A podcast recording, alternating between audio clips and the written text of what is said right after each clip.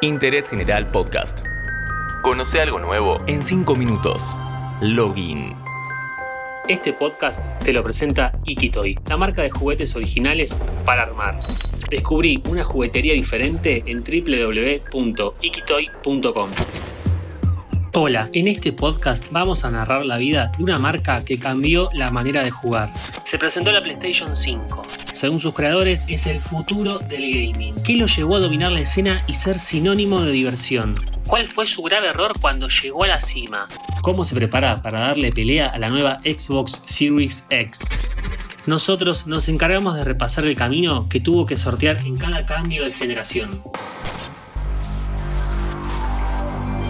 Corría el año 1995 cuando se presenta en la E3 la consola gris de una empresa nipona reconocida por estar siempre a la vanguardia. Sony, sin experiencia en el mercado, se mete en escena y pelea mano a mano con la nueva consola de 32 bits, la Sega Saturn. Tom Kalinske, presidente de Sega América, anunció que su consola saldría a la venta el 2 de septiembre de ese año, una semana antes que la Play en Estados Unidos. Pero el 11 de mayo de 1995, en la E3, Kalinske sorprende a todos diciendo que esa fecha era falsa y que en realidad ya estaba siendo lanzada en cuatro cadenas por 399 dólares.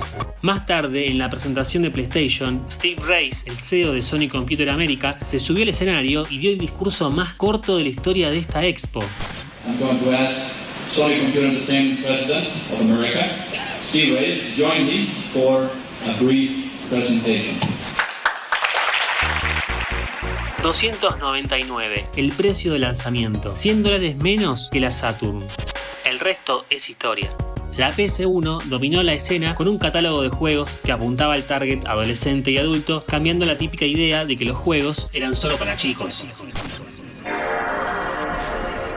En la E3 de 1999 se presenta la PS2. Esta consola instalaba un concepto que a día de hoy sigue vigente, la retrocompatibilidad. En la Play 2 podías correr títulos de la PS1, jugar con su joystick o incluso leer la tarjeta de memoria. Se metió al público en el bolsillo. Dato no menor era la posibilidad de reproducir DVDs, cosa que ninguna otra consola podía hacer. Fue la consola hogareña más vendida de todos los tiempos, con 160 millones de unidades en todo el mundo.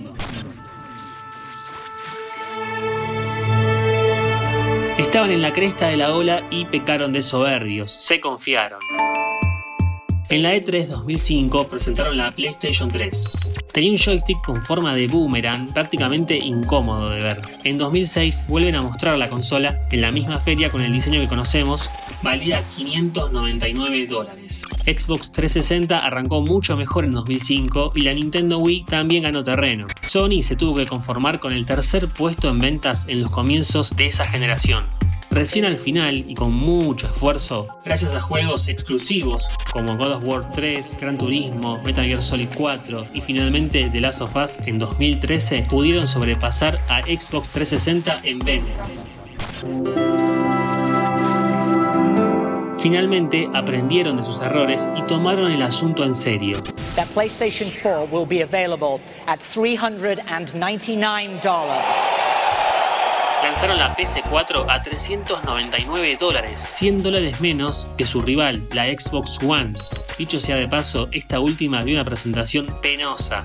Resulta que la Xbox en un principio no te permitía jugar de ningún modo si no estabas conectado a internet. Y ante la pregunta de un periodista de qué pasa con aquellos que no tengan conexión, el ejecutivo Don Matrick le sugirió quedarse con su Xbox 360 porque la One era completamente online. If you have zero access to the internet, that is an offline device. En esa misma E3 de 2013, PlayStation presenta su consola en la que podías jugar sin necesidad de internet, con juegos prestados y a un precio mucho menor. PlayStation retomó su lugar de jerarquía y se quedó con la última generación de consolas. Tras la cancelación de la E E3 2020, las empresas tuvieron que hacer gala de sus productos vía streaming. PlayStation dio a conocer el hardware de la PS5. ¿Podrá Sony mantener su liderazgo? Habrá que dejar que los juegos hablen por sí solos. Este podcast te lo presentó Ikitoy, la marca de juguetes originales para armar. Descubrí una juguetería diferente en www.ikitoy.com. Interés General Podcast. Encontrarnos en Spotify, en Instagram y en interésgeneral.com.ar.